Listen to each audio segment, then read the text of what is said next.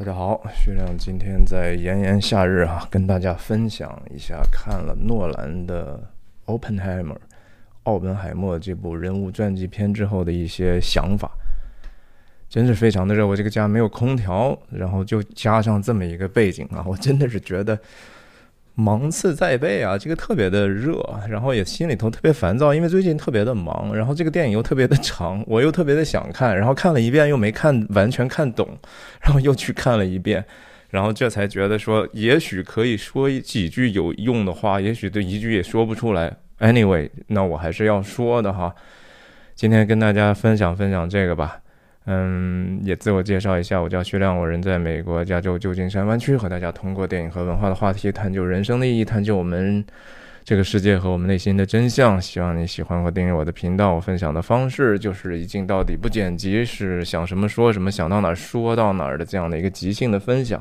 所以说错、说的啰嗦的、断片儿的地方呢，就请大家见谅了哈。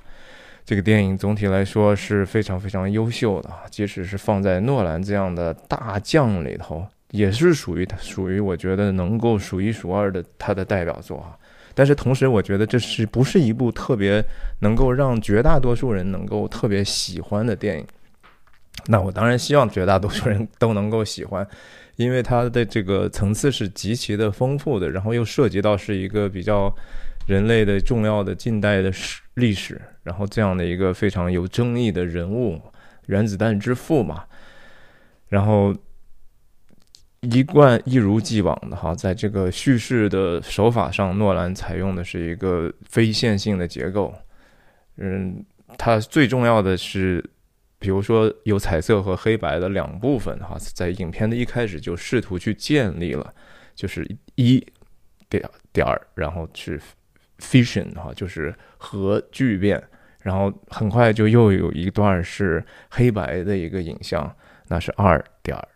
fusion 和裂变，核聚变也就是彩色的这个，就是以奥本海默为主观视角的这样的一个叙述。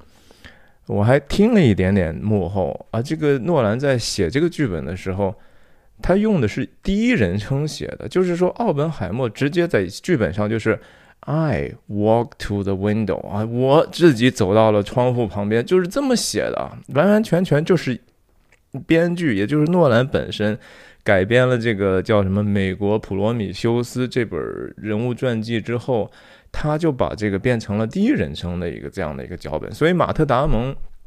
拿到剧本的时候，就心里头一慌哈，就是哎呦，这个我从来没见过这样的一个东西了。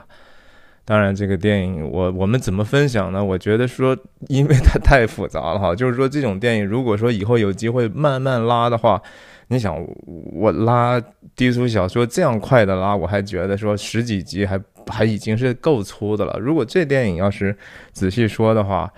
哎呀，不知道得说多长时间。那我们今天只不过是一个粗略印象的这样的一个我的一个分享啊，所以我想想，就是说，还是从也许总评我已经说了，我觉得是个好电影，值得推荐给大家去看。甚至我真的觉得说，呃，至少应该看两遍吧。如果两遍能够看懂，我觉得是已经很不错了。然后，呃，第一。第二遍是看懂，第三遍你就可以欣赏了哈。我不知道我还有没有机会去看了。我是第一场看的是真正的七十毫米胶片场，但是不是 IMAX，因为 IMAX 的胶片场在在我们这个旧金山湾区只有两个影院有，然后一个在我不太愿意去的旧金山，一个也离我挺远的。另外其他的场次就是。即使是七十毫米胶片的，我也是等了好久，也当然也是因为自己忙，但是真的是每场都是前期的时候都是爆满。那七十毫米胶片版，当然是你能看到，也许是最更多的细节和那个，呃，整个的，但是它的画幅不对，它的画幅不是这个四比三的，对吧？它是一个是十六比九，不是可能可能是。什么二点二二比一的这样的一个比例，是一个宽银幕，所以我就第一次看的时候，真的没有在第二场 IMAX Digital，也就是数码的 IMAX 版看的觉得震撼。第二场确实震撼很多，在 IMAX 格式确实是非常非常重要的，因为你等于说你如果看普通的场次的话，它的画幅都是不完全的呀，这是一个一个巨大的一个损失。所以我我我确实觉得 IMAX 这个格式很重要。这也是当然说说说它的制作吧，然后也说说它的这个结构。我不是说我自己能够一次能够说清楚啊，我把我能够想起来的东西跟大家说一下，然后也说说这个主题，然后也借着我我截了一些图哈，在一些网站上。大概就是这个 Collider 的这个网站上，他做做出来十个这样的一个引言，我觉得还挺好的。我就借借花献佛吧，我我不是说借着他那个好像念人家的东西，而是说我我因为用他的这样的一些引言，能够帮助我回忆起来看的时候的一些感受和想法，因为太复杂的一个想法了，好吧。那制作上当然就是刚才说了，它这个七十毫米胶片，包括七十毫米的黑白胶片的拍摄，这是非常独创的啊！因为柯达还专门为这个电影还专门做了一批这样的胶片，那确实是细节就更丰富了嘛。然后特别是在这个核影片，其实只有一场是真正的核爆戏啊，也就是而且不并不是在日本。广岛和长崎那个真正的爆炸，这个这个真实的战争场面的东西，诺兰是有意的，呃，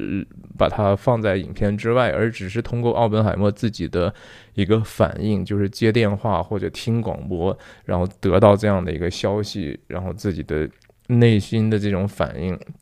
给我们的一些感受嘛。那呃，确实是演的这个 Killian Murphy 啊，这真的是。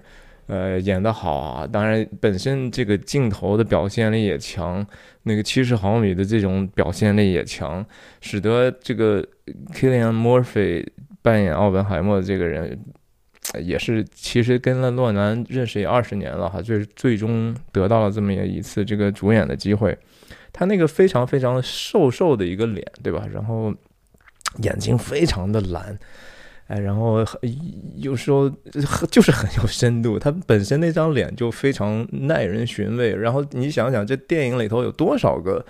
呃 Killian Murphy 的特写呀？然后就是就是好看，没办法，他就是本身脸上就包含的无比丰富的一个信息，能够带出来我们对这个人的灵魂和情绪。呃，和他的知识的一个深深的一个窥见哈，因为你怎么能够表现这样的一个主观的事情？诺兰竟然把这个写成一个主观的故事，他就是要让我们看他的内心世界，然后这个内心世界又是恰恰是说我们无法通过视和听直接看到的，只能通过我们自己动用自己的认知，我们自己的灵魂，我们和他共情之后，我们才能体会他的一些做这个事和做做成了之后，以及受。受到这个世界的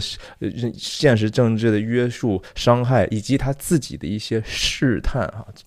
我觉得诺兰在这部电影里头特别了不起的地方，就是他还是有一些呃语焉不详哈、二义性的地方 （ambiguity）。呃，我们确实能从一些镜头上感受到诺兰有意的让奥本海默显得还是有一些可疑的。这种可疑不是说值得，好像我们去口诛笔伐那种可疑，而是说我们人人都有的这样的一个，比如说运用自己的权势去去影响别人的意见，比如说有时候的一种幼稚，有时候希望自己嗯认为自己全然理性，然后自己的骄傲，这些当然这这都是我们每个人都有的，在在这样的一个非常。聪明天才，然后强势，呃，这样的一个了不起的一个男人的身上，那这样的事情能够表现出来多少，就就其实已经很反映这个人的品格。我觉得，就是总体来讲，奥本海默的他这个人品啊，就是即使在历史上，也是相对能够站得住的。就我相信，这也是诺兰最终给了他这样的一个比较正面的一个。一个烘托和反应和描画的这样的一个基础，连连爱因斯坦其实真的真正的爱因斯坦在生活中也多次说起来，就是奥本海默，我敬重他，首先是因为他是一个 great man 啊，他是一个很很好的一个男人，然后其次才是因为他的这些知识和这个洞见和直觉，其实到了那些前言物理的时候。影片里头，奥本海默也说过，intuition，intuition 啊，它是一种直觉。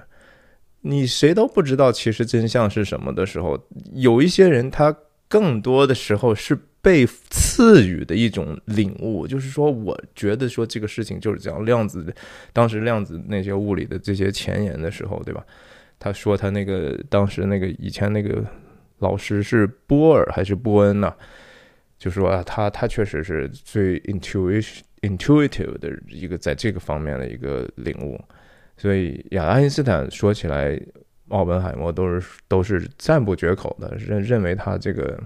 虽然说你研究东西我不一定认同，因为你们的这种不确定性哈，只搞了半天搞了个啥，对吧？还是他希望是一个更严整的一个叙述体系。Anyway，这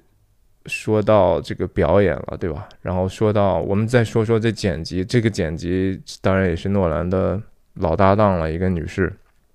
嗯，确实也剪得很快，因为整个的影片的信息量太大了，信息量太大，你三个小时就几乎是拖着你走啊，很很多的地方都也许给了其他的电影的话会有留一些气口的，人家就基本上不给你留，哇，极极其快，然后所以说剪辑也是挺辛苦的哈，我觉得剪的是真的是好，然后中间又穿插了一些这种。呃，有时候为了表达这个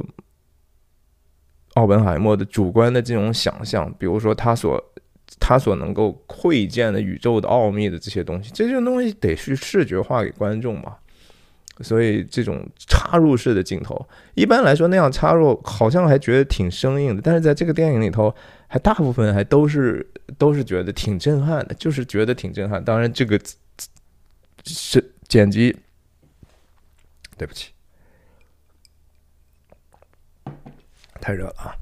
这剪辑这个也是得和声效和音乐匹配的，对吧？他们这个团队就是非常非常强，毕竟是顶级的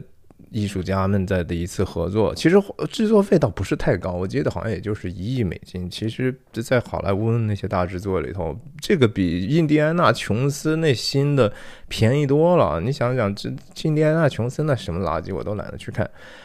那。当然，音乐也是非常的满的，也也挺好的。但是我稍微觉得有一点点满啊，就是几乎我觉得几乎全片都是有音乐的，即使是对话场面，可能我记得至少百分之八十的场景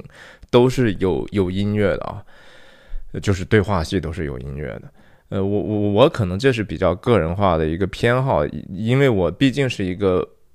英语是我的第二第二语言嘛，所以。我觉得有时候的音乐影响到我能够听得更清楚的这个事情，所以我觉得，哎呀，能不能稍微安静一点哈？很遗憾，但是同时那些音乐在关键性的场合又确实扮演了极其重要的那个烘托情绪和和和和加深主题的这个作用，甚至有一些东西又听起来非常非常熟悉。有一个在这个新墨西哥的这个旷野的这种这种镜头啊，当然首先是俯空拍的嘛，然后大地苍茫，然后 IMAX 又格外的宏大，然后用那个音乐当时配的，让我一下就听起来，这个不就是 There Will Be Blood 血色将至那个嗯，哇，这这这非常非常像，我觉得他他不可能不是借鉴了那样的一个感觉吧，呃，然后。当然，这个最主要的一些话语，比如说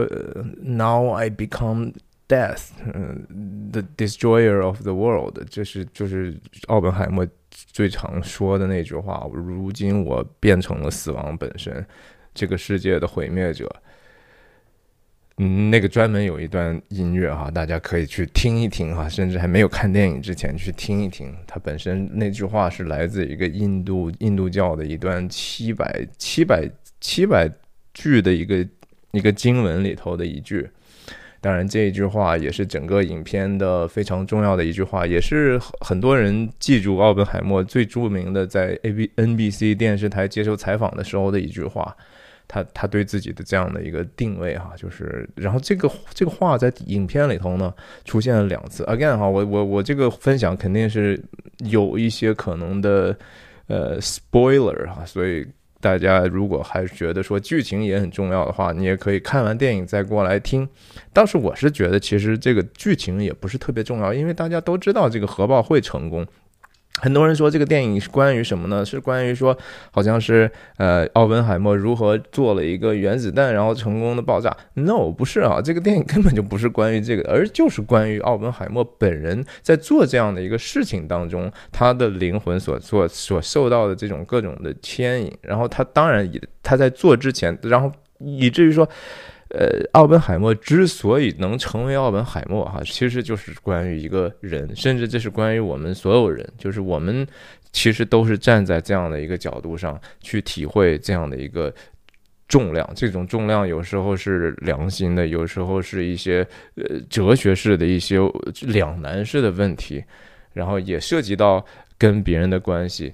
刚才我不是说了吗？结构里头有黑彩色，有黑白。那个黑白的部分当然是非常非常精彩的，由这个罗伯特·唐尼所演的 Strauss 先生，他本身是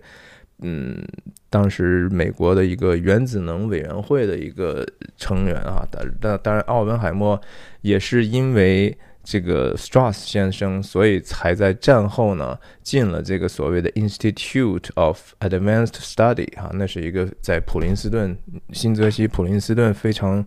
呃有名的这样的一个机构。其实和普林斯顿大学其实是两回事儿，但是在那个地方，呃，也就是电影里头奥本海默遇到啊爱因斯坦的地方。呃，罗伯特·唐尼所扮演的这个算算是一个反角了哈，他的部分呢都被命名为就是说核聚变。我现在还是没有想清楚，为什么奥本海默的这样的一个主观的视角的这个段落被叫为核裂变？核裂变，我现在高等物理也忘得差不多，大概的意思我说错了，大家纠正我哈。应该不就是说，呃，由这个比较大的一种。一一种就是呃原质子比较多的那种元素，对吧？比如说铀了，比如说钚了，什么环了之类的。然后它们是裂变成比较小的元素之后，一定会释放一些能量。这也是当然说，基早期的原子弹啊，就是我们说 atomic bomb 是这样工作的，对吧？那奥本海默的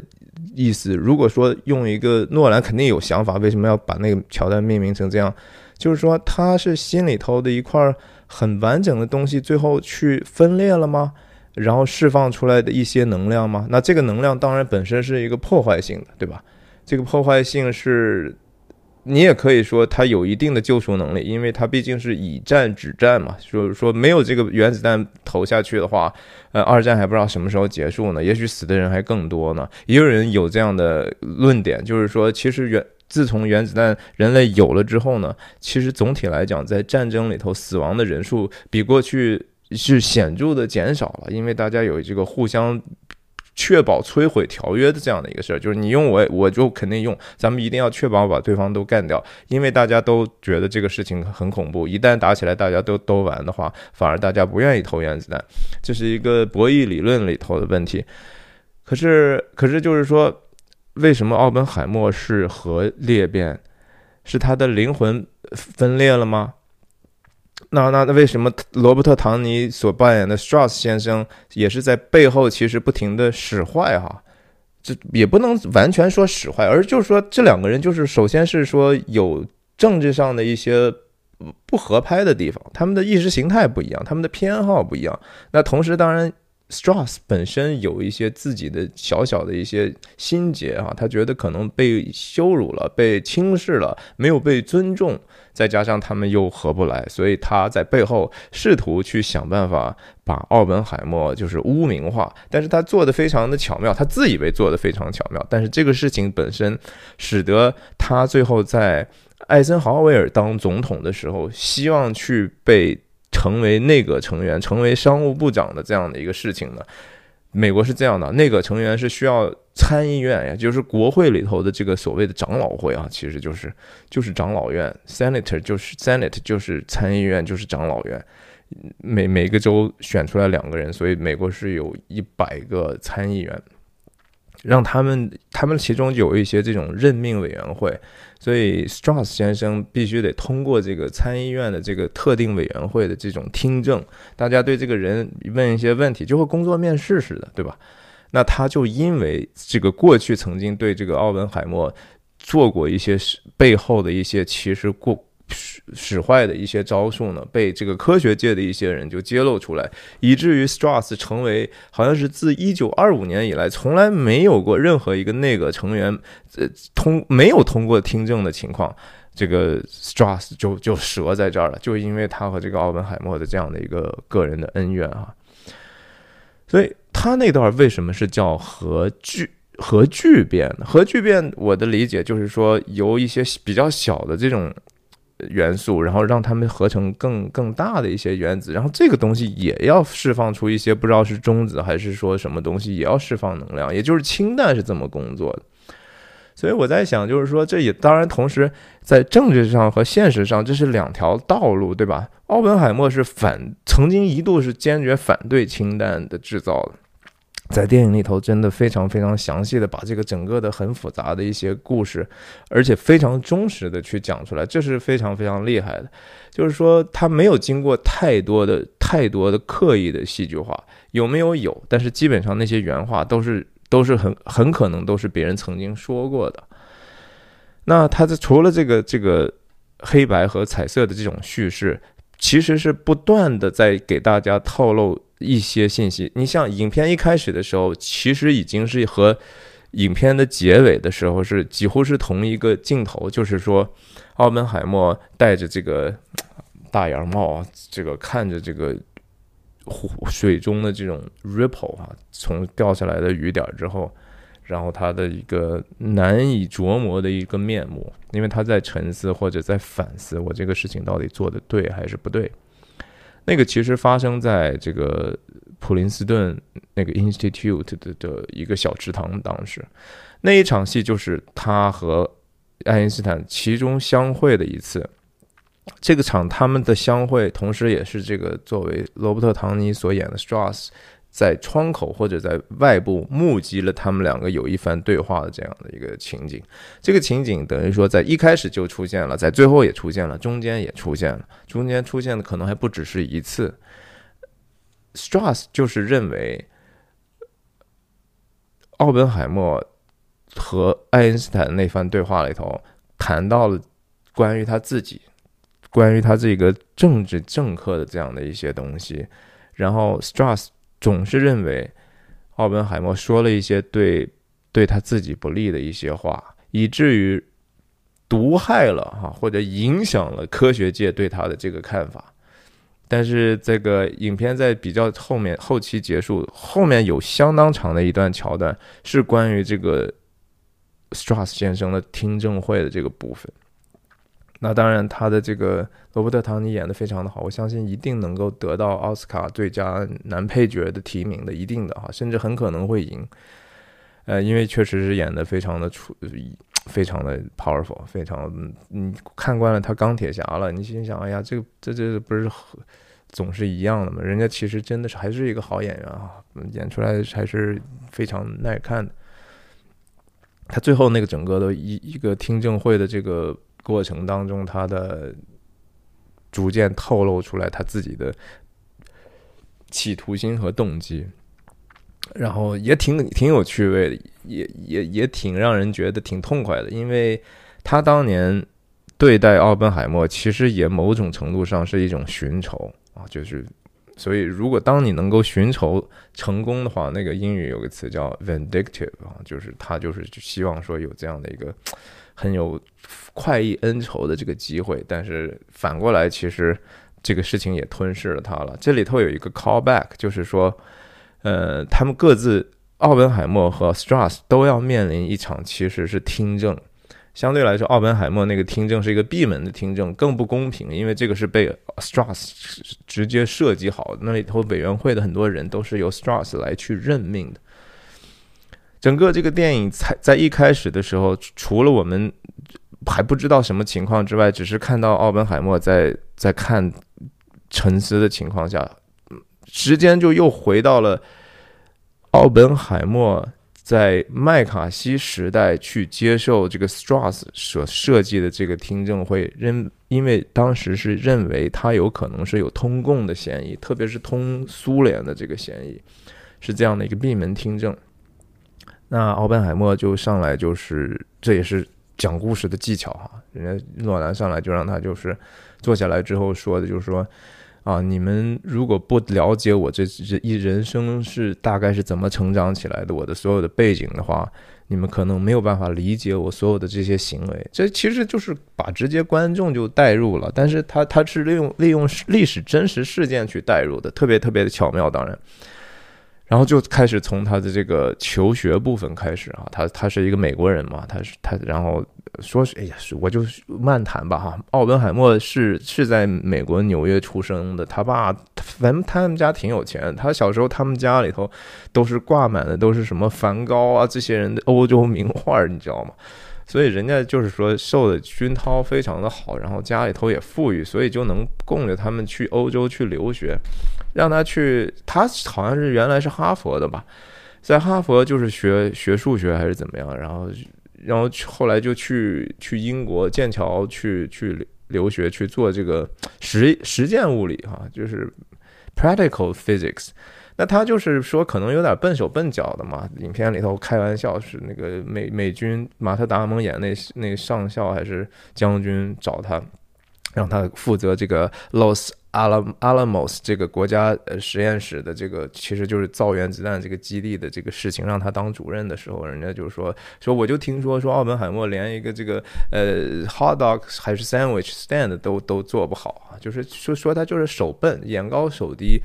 那他在剑桥的时候，就是因为，呃，眼高手低吧，然后不不喜欢做这天天在实验室里头。影片里头也有表表述啊，他那导师也也觉得他笨手笨脚的，对他也不是特别好。然后他又特别特别的思念家乡，然后又觉得自己想做的事情不不是。然后后来人家有碰到一个。讲座他去听，那就是好像是波恩还是波尔的讲的这个量子力学，然后他就开始有兴趣去转学到什么，不知道是荷兰的还是德德国的一些地方。他转了好几次学，在影片里头也是非常很大片式的哈，通过空拍的镜头那种老欧洲的大学，然后他在里头就是电影质感，但是无无可挑剔，确实是人家这个钱花到刀刃上，就是每个镜头你都觉得说哇，这是非常非常的有意义，不只是好。看不只说精良，你要说挑技术上的问题，其实很多镜头也都是虚焦的呀，无所谓哈。其实是观众根本无所谓，因为这这里头诺兰特别喜欢。往前推的那个镜头，使得这个调焦源可能非常难。再一个，本身七十毫米的焦焦就是本身就是呃这个这个焦焦焦平面就非常非常的狭窄，是吧？它它特别容易就就出了出了焦平面，所以很多这种特写，你看的镜头往前推的时候，经常就失焦。真的这个事情无所谓，只是就是说表现力非常的好，然后它这个。当然，同大的这种客观世界的描述，无论在新墨西哥的这个荒漠也好，还是说欧洲也好，还是说华盛顿，包括伯 Berkeley 哈，在我们这个湾区的呃加加州伯克莱分校的那个那个那些尖塔的那些，确实是伯克莱的这些校友肯定会觉得特别高兴的。也，很有质感，很有质感。然后穿穿的衣服、戴的帽子，对吧？然后包括那些女士啊，就是反正道服道化。也是没得挑，摄影也都没得挑，剪辑也是好的不行，呃，表演也是好的不行，呃呀，刚才说到哪儿了？这个事情我喝口水我想一想。好吧，就是还是说到影片一开始怎么开始的嘛，对不对？然后这里头还。不只是说关于这个做原子弹和他的成长的事儿，其实我觉得有另外有一个 非常隐秘的一个并行的关系，就是说原子弹和这个女人的这种他身边的这种女性伴侣的这个这个这个平行关系，我觉得挺有意思的。因为首先他说那句最有名的话，呃，如今我变成了死亡，然后世界的毁灭者，这句话是怎么来的呢？首先，奥奥本海默本身他他。原来在哈佛好像就学过东方哲学，你知道吗？这家伙什么都学，所以肯定对这个印度的这些梵文和这个印度教的经文也是挺熟悉的。然后他在伯克莱的时候遇到了一个，他当时挺亲共的嘛，他是一个共共产主义的这个支持者，他的理念很多其实蛮接近共产主义，然后他也愿意去支持这个。西班牙的这种战争，他也去自己花钱去救济那些西班牙的难民。所以那个时候他在伯克利和很多的 communist 走的比较近，他其中就认识了一个这个他喜特别喜欢的一个女的，那女的是学心理学的。在影片里头也有一个，呃，诺兰很少直接是是有有这个暴露暴露镜头啊，这个电影还还真的是有暴露镜头，所以如我相信在中国上映的时候，你们看到的版本也 也不会是完整的。那那个女的，就是个性非常的强，然后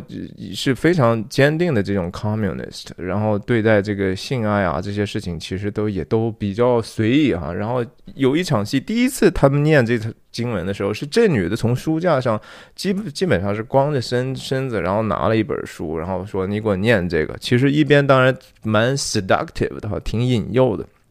而且这个拿书的过程中，是他俩在激情中间还没有结束的时候，这这这这这女的就抽身而去，然后就去拿书，拿了一本，然后还继续对话对话，然后说你给我念念这个，然后奥本海默就就开始念，然后他们两个就继续水水水乳交融的去鱼水欢了啊，他在念了那么一句话，所以那句话或者说本身。就引引出来另外一个几乎所有文学作品都都包含的一个两个最主要的人类的恒恒定的主题，就是性和死嘛，对吧？Sex and death，这几乎是文学作品逃不开的，也是人最神秘的一些宏大的主题。它等于说，在这个性的方面的时候，呃，领受到了这样的一种你也不知道是创造还是毁灭的这样的一个一个快感。这是非常非常隐秘的，我觉得，嗯，然后他当然第二次再去念的时候，就是这个他在核核试爆成功之后了哈，然后这个核试爆本身啊，这个行动本身是叫 Trinity 啊，它是奥本海默自己命名的，Trinity 就是三位一体嘛，他在影片里头自己也解释了，他他说这个。三个人的上帝啊，是很多人说什么叫三位一体，什么叫位格，就是说基督徒经常说那个上帝是有三个不同的位格的。其实那个位格的英文就是 person 啊，就是人格人，你可以说甚至就是说他是三个人是同一个人是这样的一个呀，他反正这个你说他为什么要命名成这样呢？因为他。曾经在这个华盛顿有一次和这些军方的人去开会的时候，他就说：“我们能不能只是说，呃，用一个试爆本身就是一个威慑了嘛？是不是？然后就这样就已经展示了这个 divine power，一个神圣力量的这样的一个东西哈。他用的是一个 divine power，因为即使对这些科学家、物理学家来讲，他们仍然认为，就说这个宇宙里头。这种本身的奥秘是一个 divine 的，是一个神圣的东西。这影片里头出现过不多次的一些关于宗教的意象。呃，我相信诺兰本身是有一些宗教的情节的啊，至少他会思考这个事情，因为宗教本身就是让我们思考一些不可知的事情嘛。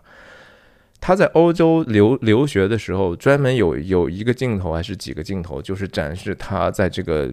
天主教教堂里头去去仰望的那样的一个 cathedral。cathedral 里头本身模模拟了一个一个一个小宇宙，几乎是对吧？它那个本身建筑本身就是一种和这个学物理的这些人同根同源的这样的一种对对自然的一种想象，对宇宙的一种模仿。那包括在核试爆不是在已经成功投放在日本之后，奥本海默有一次非常重要的演讲。这个演讲的时候，演他演讲完出来的时候，然后其实那个只是一个很普通的一个就 chapel 的样子哈，就是一个小礼拜堂的样子或者会堂的样子。但是他出来的时候，诺兰故意把他在这个外景外外屋子外面行走的时候呢，拍成了一个几乎是彩色玻璃一样的这样的一个教堂般的一个感受。至少说前前半截那个镜头是这样的，后面在焦点在在逐渐 shift 的时候，你才就发现啊，这个其实并不是教堂。但是那个设计是非常非常，呃，我觉得首先是非常刻意的，其次是我觉得蛮深邃的。我我就说到哪儿算哪儿哈。刚才我说的这这场戏是是奥本海默等于说大家为他要成功的去领导了这样的一个项目而做的一个庆功嘛。那奥本海默也要去拿上他自己的这个演讲稿，对吧？他要去说一些东西。然后大家在他没有出场之前，就是他是那种木质的阶梯，大家就拼命的跺脚，跺的声音非常的齐，然后跺的越来越快。这个声音呢？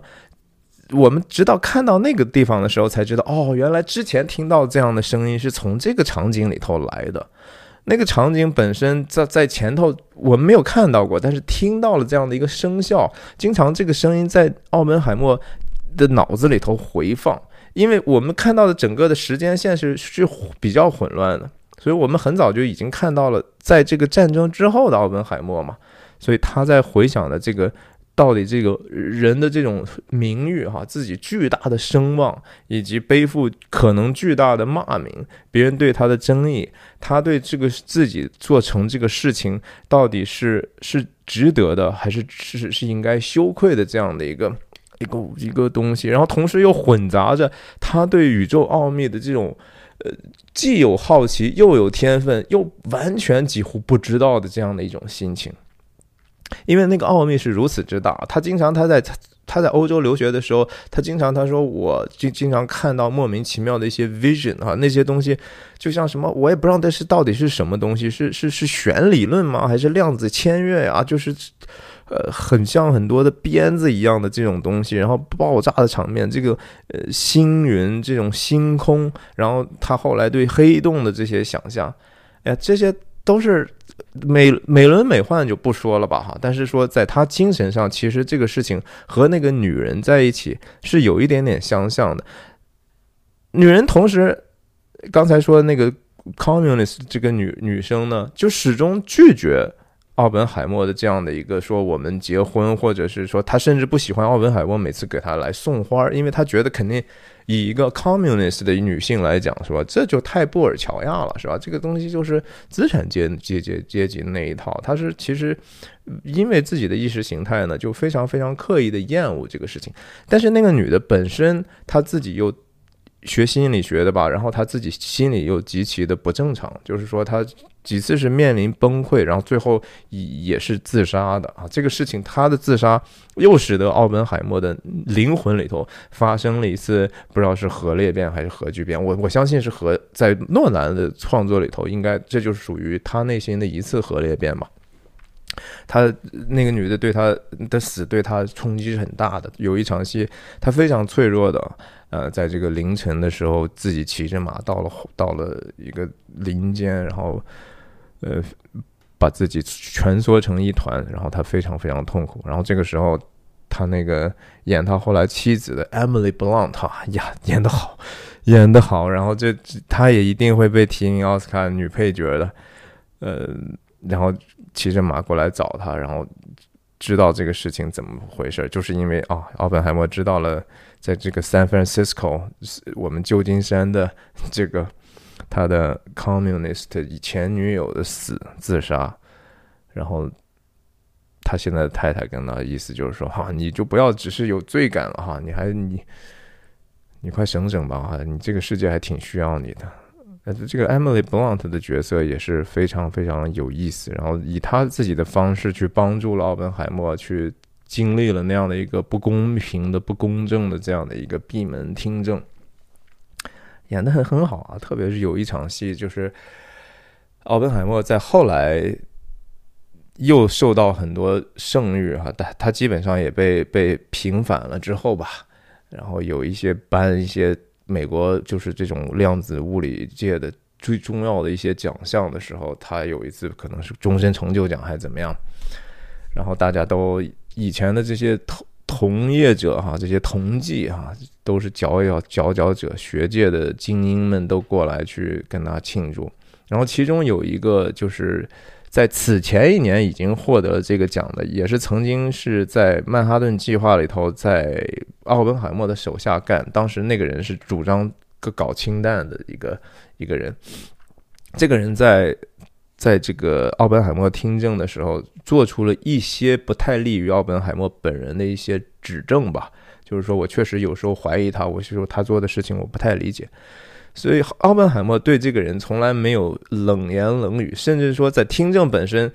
奥本海默就坐在这个人后背后，对吧？这个人说了对他不利的话之后，那个人出屋的时候还跟他握手。奥本海默还也就伸出手来跟人家握手，因为这个事儿，奥本海默他老婆说：“你还跟他握手，气死了哈！”就是说你这个人怎么这么不长进？你为什么你不知道他要害你吗？但是这点确实反映了奥本海默比较比较，我觉得宽厚，以及他他对自己罪的这种认知，这种内疚认知之后，他觉得他应该受到某种程度的惩罚有关系。所以那个听证那么不公正，奥本海默就这么直直接就迎头而上，然后拒绝配合去去配合这个事情。所以他老婆总总是觉得说啊，你怎么就不 fight back？Why won't you fight back？对吧？奥本海默反正就是说我有自己的原因，我我就是要，可能他从某种程度上就是要，也是一种赎罪哈。这个甚至这种这种情况、这种心境、心态呢，有一点点像《肖申克的救赎》里头 Andy，就是说 Andy 说我曾经做的这个事情也不对，我没有很好的关怀我老婆，所以以至于就说要让我经历这样的一场事儿，我觉得有点像。那说回来，我刚才跑题的这个话是。Emily Blunt 演的他老婆在那个颁奖的时候，这个以前和做过对他不利指证的这个男人又过来跟奥本海默握手，握完手之后，当然也要和我们奥本海默的太太握手，然后他太太就，哎呀，那个那个翘嘴弄的嘴唇，好像感觉就是也不是拒绝，但是我就是我我嘴里头可能有吃的。啊，反正挺难看的，但是然后一个臭脸，那个标准的 literally 的臭脸，把那个 男男人就是没没什么意思的就走开了。哎，演的演的演的真是挺有意思的哈。哎，反正就是 again，我觉得这个女人和这个爱国这个事情又还有另外一层的平行关系，就是说试试看能不能说清楚啊。爱因斯坦跟奥本海默说：“说你呀，这个国家对你这么去麦卡锡时代对你这这么不公平的这些指证，其实问题的本质就是说，基本上就是你爱错一个女人，你爱错这个女人，然后这个女人反过来去害你，你你不知道哈。这个女人其实说的就是这个美国当时的这个意识形态比较比较比较僵化这样的一个特殊的时代性吧。所以就说这个。”他这句话就让我觉得，其实他爱爱那个 communist 的女人，然后那女人最后其实也是某种程度上，一方面当然主要被自己害了，一方面也被奥本海默给害了啊。所以也就是说，其实人没有办法去真正的去用爱去拯救一个其实他自己想毁灭的一个一个一个存在。那个他的前女友是这样的，他没有办法通过自己。做什么？他的爱有时候可能只不过是给给这个女的带来更多的绝望。嗯，他对这个国家，甚至对这个世界所做的这个原子弹本身，呃，是为了以战止战，但是同时可能又会为未来制造更多的祸祸患嘛，对不对？中国的话里头，武术的武，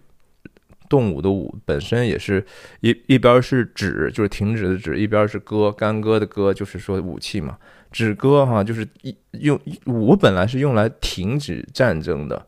呃，以以战止战的这样的一个理念。但是这个事情其实永远都是一个 paradox，就是一个悖论。你还是那个问题，能不能用一个错误的？是如果你为了一个正确的一个结果，能得能得到一个正正符合公义的结果，是不是就可以用不公义的手段的问题？这是这是一个悖论。所以，奥本海默自己纠缠自己的事情也是这样的。从理性上来讲，呃，将军们跟他的说法都是都是他也能够听懂，大家也都认同，对吧？不不投这些原子弹的话，那日本他们根据这些个内部的情报是不可能投降的。那就要怎么才能投降呢？你就只能通过去占岛，就直接通过陆军登陆之后。呃，不是，就是海军陆战队登陆之后，然后你整个控制了全岛，才有可能最后要打成巷战，最后要就是说焦土，最后基本上可能日本国民在天皇如果坚决不不不不去宣布说我们不打的话，他们就会死战到底。那即就即使对日本来讲，不要说光是美国会死多少士兵。日本基本上，如果想让他投降的话，最后可能死的比原原子弹所核爆要死的的人要多得多嘛。这是大家最后的一个理性的沙盘推演，大家也都能接受这样的结果。可是这个事情仍然是说不过去的啊，就是有因为是人用了自己的方法去去想办法寻求一种平衡，而不是说我们能不能通过其实更深的一个。慢慢消除仇恨，去去一点一点建立信任的过程，去去去停止战争，这个是人类的理性所无法企及的，这也是科学家的理性所无法企及的。那奥本海默只不过就是说，我一方面觉得说，哎，我只是个理论物理学家，我只是知道这个事儿大概应该怎么。去尝试的去实验去做这个，然后你们也有外部的竞争环境，呃，纳粹德国也当时也在做做做炸弹，那后来，呃，二战结束之后，苏联又开始做做更大的炸弹。他在这个事情上的态度是实际上是有所变化的，根据时代的不同和根据自己内心真相的不同。所以我为什么说我们看电影是寻求自己内心真相和这个世界的真相的过程？什么事情都是啊。我觉得说，无论说我们做做事情也好，在职场也好，在家庭生活也好，在社区的服务也好，呃，就像我们这样的去在网络网上随随便便交流也好，难道不是为了寻求真相吗？诺兰是至少就是说，我觉得他。厉害的地方在于说，他始终不会 slant his argument，他不会简简单单的把一个论点，就是说啊就是这样的啊，非黑即白是吧？那就那就是不好的一个电影。但是也是因为他这样的一个模棱两可，甚至说总是在试图去。通过展示一些东西，让你自己产生一个结论的过程当中呢，他就一定会与让一些人远离他的作品，甚至也会让我我有时候也觉得说，哎呀，这个人总是特别一个很冷酷的一个样子，对吧？甚至说有一点点想扮演上帝的这种全然公益和理性的这样的一个态度，呃，有没有这样的问题？有啊，我我相信诺兰电影，大家也肯定都会觉得多多少少他。不怎么真正能够打动你，你还是更多的时候被他的这种艺术的能力啊，他这种然后完成度和他的这个创造性。本身所打动，而不是说因为它本身的内容本身，所以这这也是一个悖论哈。我相信这也是为什么他觉得奥本海默本身是值得值得去大书特书的。也许他在灵魂里头，诺兰觉得奥本海默和他是很可能是相似的。我一开始说的时候，奥本海默在影片里头有几次其实让人觉得有一点点看到他的一些软软软弱的地方，就是说还是那个提出来。清淡的这个人当时的一些 calculation 的时候，大家很快就很有兴趣的去围在那个那张纸上去，然后大家这怎么可能看他这个推演的过程？那一段的这个奥本海默他就有一些眼神上的这种漂移，他一下子感觉到就是说本来在自己身上的这种光环，在这样的一个教学的场景，瞬间那个光环就去了另外一个事情上了。所以这个事情有可能是让他自己呃饱受煎熬，甚至我觉得也许诺兰没有去故意的去展示，但是可能存在的情况就是，他莫奥本海默在历史上反对这种氢弹的这种制造，也可能也可能哈，我是说不完完全全是出于公益、人道等原因，也出于自己的私心，他也不希望。这个事情，别人的光芒比他更盛，因为这个事情毕竟是需需要去去大家的资源的，毕竟是也是有这个学术带头人和这种项目执行者的这些这些问题，对吧？甚甚至是涉及到的一些实际上的利益，他们在这个原子能委员会的这种话语权。所以他是不是一个其实也是个半成熟的政治家？是因为你想他做的这个项目本身，他不完完全全只是一个理论物理学家了，他实际上在运营的一个一个项目。然后这种项目和公共生活跟国家安全都都都有关的时候，他就已经不再是一个简简单单的科学家了，是吧？所以劳罗伯特唐尼的那个角色是更偏向于说他是一个。现实政治里头去计算的人，他也自己在影片里头说：“说我在华盛顿可是混的时间久了，在这地方想生存，你就得去计算计算，布局布局，然后一步一步也不能走错哈，然后工于心计的这样的一个东西。但是他反而就折了。然后当然，奥本海默也不是全身而退。”对吧？他当年也也是被取消了这个安全许可，也就是不能再去继续，呃，有涉及国家机密的事情，他就要去，他就没有机会去看到那些信息嘛。哎呀，总之就是说，这个电影有很多很多的 callback，因为它这个这个结构的关系，包括这对这两场场两场听证的这种并置，然后他们性质甚至从某种程度上，it's not a trial 哈，就是都有类似的性质。然后罗伯特唐尼的 Strauss 也是说啊，we are not convicting，我们没有在试图定罪他，我们只是 denying，我们只是说。不愿意接受他，或者是说否认他过去的成就，呃，然后他说的这些话成了一个自我实现的预言，发生在自己的身上。但反过来就是说，奥本海默的很多的他的这种呃弱点，诺兰当然多多少少已经比较比较小型化了吧？你可以说他也通过马特·迪蒙的一个一些话语，就是讲到就是。你看，你是一个，我听说你的声誉了哈，你是一个自大狂，对吧？然后你是一个 womanizer，他他其实，呃，奥本海默一生还不只是说，呃，结了婚之后跟他前女友继续有这样的一个恋情，而且他和这个影片里头另外一些女士也有这个恋情，所以说呀，他的这种呃爆炸性的、混乱的。呃，带有破坏性的这个人人性那一面，其实在这个影片里头没有大张去表现，但是也也多多少少提到了哈。嗯，我们看一看这个，我觉得挺有意思的一些一些 quote 吧。等一下啊，你看这是 Collider 上头的哈，我要给人家一些 credit。也就是说，这是马特·迪蒙的这个，也就是。马特·迪蒙这个角色等于说首选了，hand pick 了奥本海默作为这个 Los Alamos 的这个主任嘛。当核核核爆的快要来临的时候，核试爆快要来临的时候，他们两个在这个呃 bunker 里头有一有一段话，然后。他就说啊，难道你的意思是说，你这个爆完炸之后，还有可能直接把这个世界就完全毁灭了吗？因为有一个人的计算里头，就是说可能性是说，呃，在核裂变的过程中，直接把大气层的这些也产生链式反应、连锁反应之后，那整个地球就在这次爆炸之后就全部都爆炸完了。那他们再计算，就又觉得说这个概率并不高啊，可能爱因斯坦也多多少少帮忙了，还是怎么样？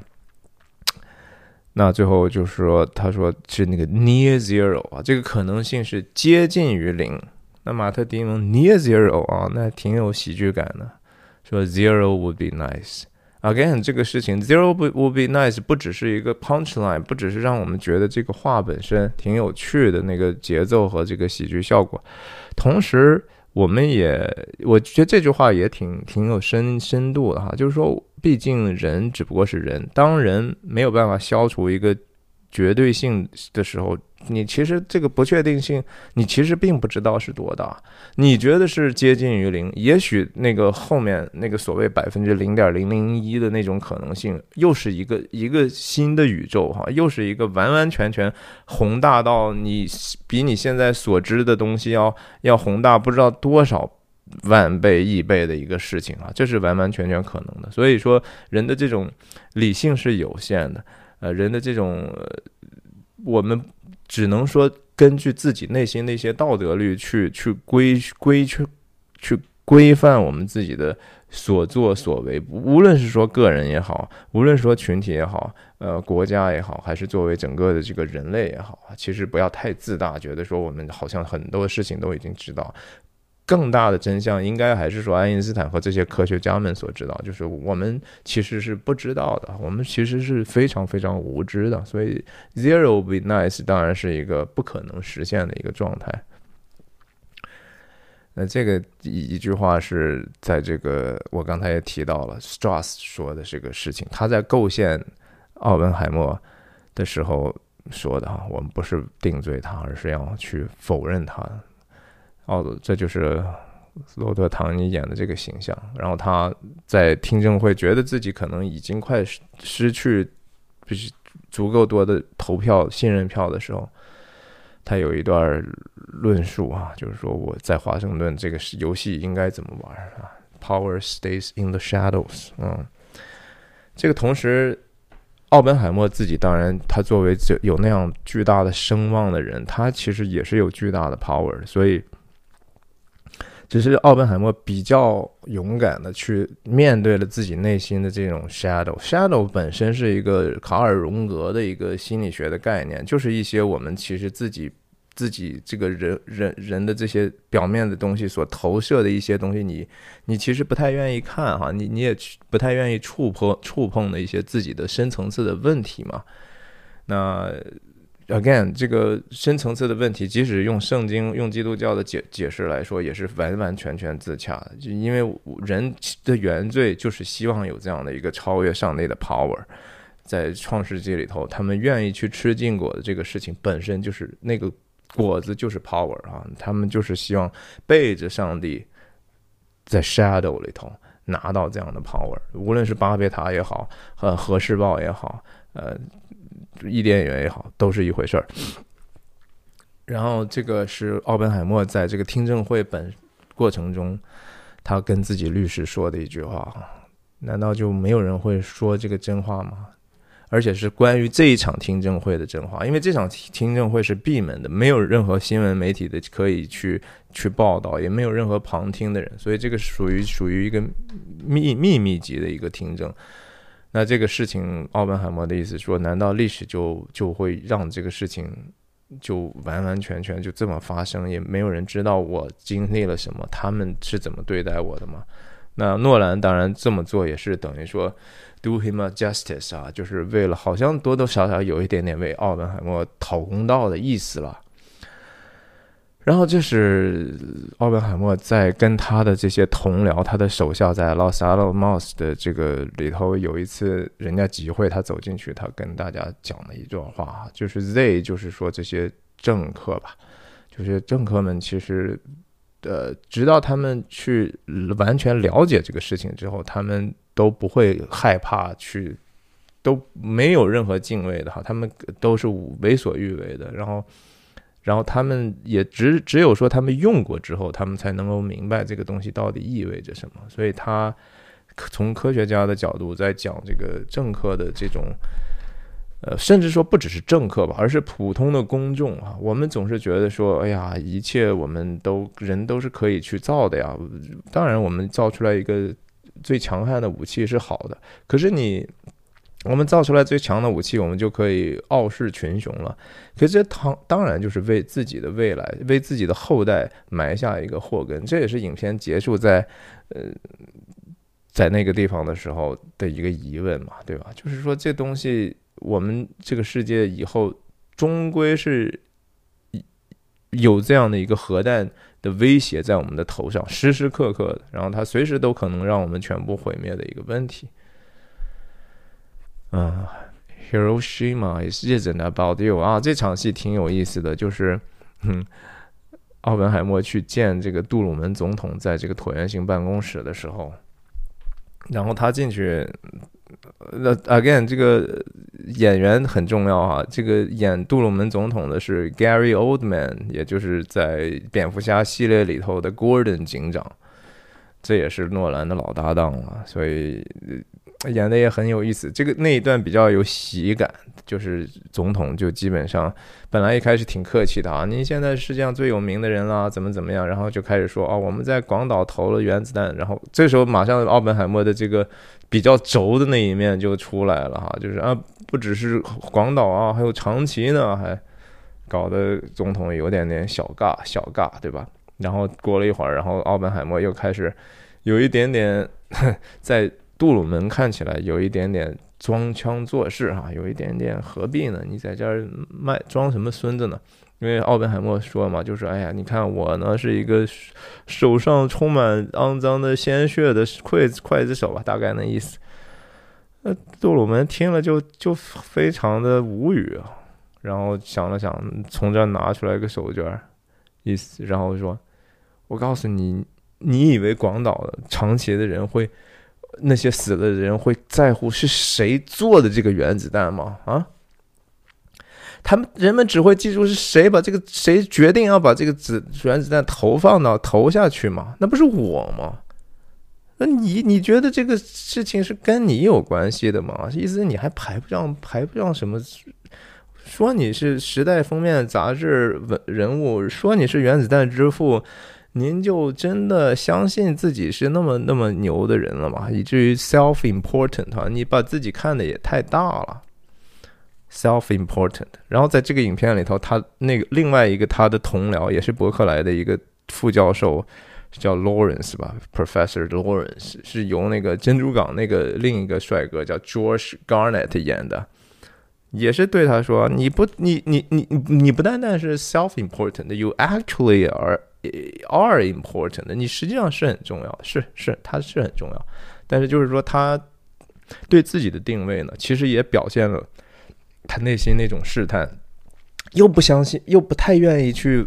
承，好像把自己摘出来，又同时又觉得说，你承担骂名的同时呢，其实你也就承承担很多的称赞嘛，对不对？盛名和骂名经常都是一体的，你不能说啊，一会儿说我我我我我我想要这个东西，一会儿又觉得说，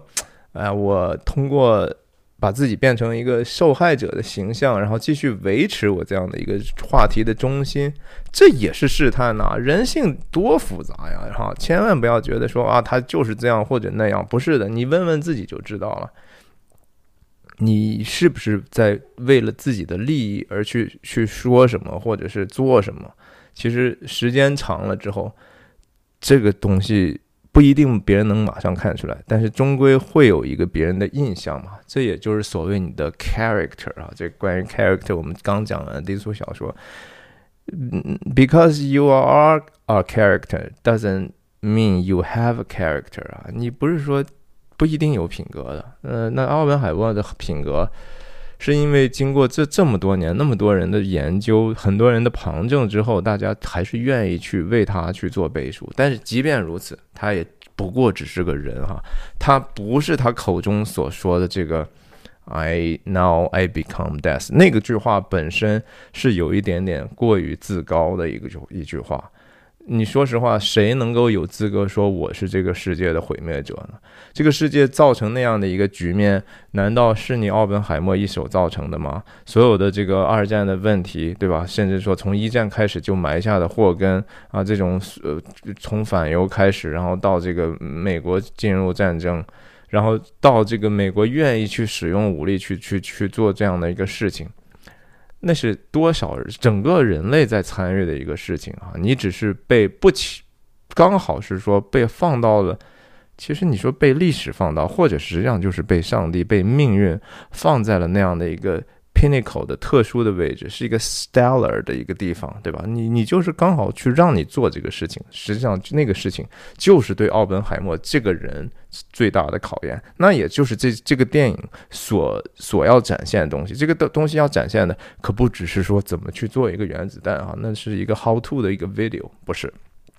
其实在讲的就是我们人在各种各样的。有限的信息，甚至极大的知识和洞见之下，然后你面临的世界和自己内心的这种挣扎，所以奥本海默的痛苦。呃，嗯，更多的是来自他内心的，他自己要面对他自己内心的真相，然后他也要面对这个世界的真相。这这也是我们其实不管做什么要去想到的事儿哈。这是刚才我说的，奥本海默知道自己前女友自杀了之后，然后非常痛苦的、很软弱那个样子。他老婆过来说：“You don't get to commit sin 哈，then and then ask all of us to feel sorry for you when there are consequences。”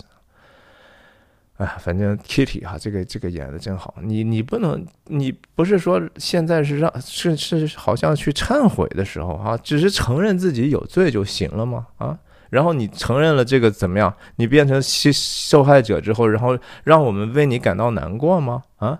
实但实际上你现在是说这个世界需要你要做点什么啊？你可不能是因为这样的一个说你自己的一个缘故，那就又是一个 self center。他老婆，他老婆也是一个，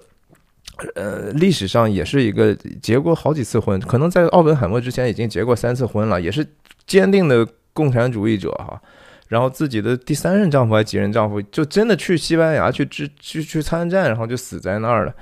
所以他挺 tough 的。然后他的观念也在看到世界的这个变化。二战结束之后，这个苏联的这种这种 behavior 哈，他就他对这个他过去的信仰呢，就有一点点动摇了。可是他挺有性格的一个，大家可以仔细看一下。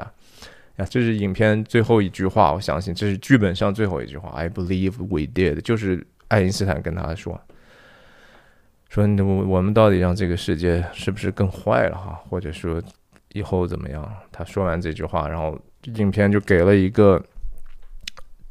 外太空拍的这样的一个镜头，那个想象当中的一个连锁反应，直接大气层的全部都都被这个核核聚变。不是核裂变所影响的这个蔓延的这个爆炸，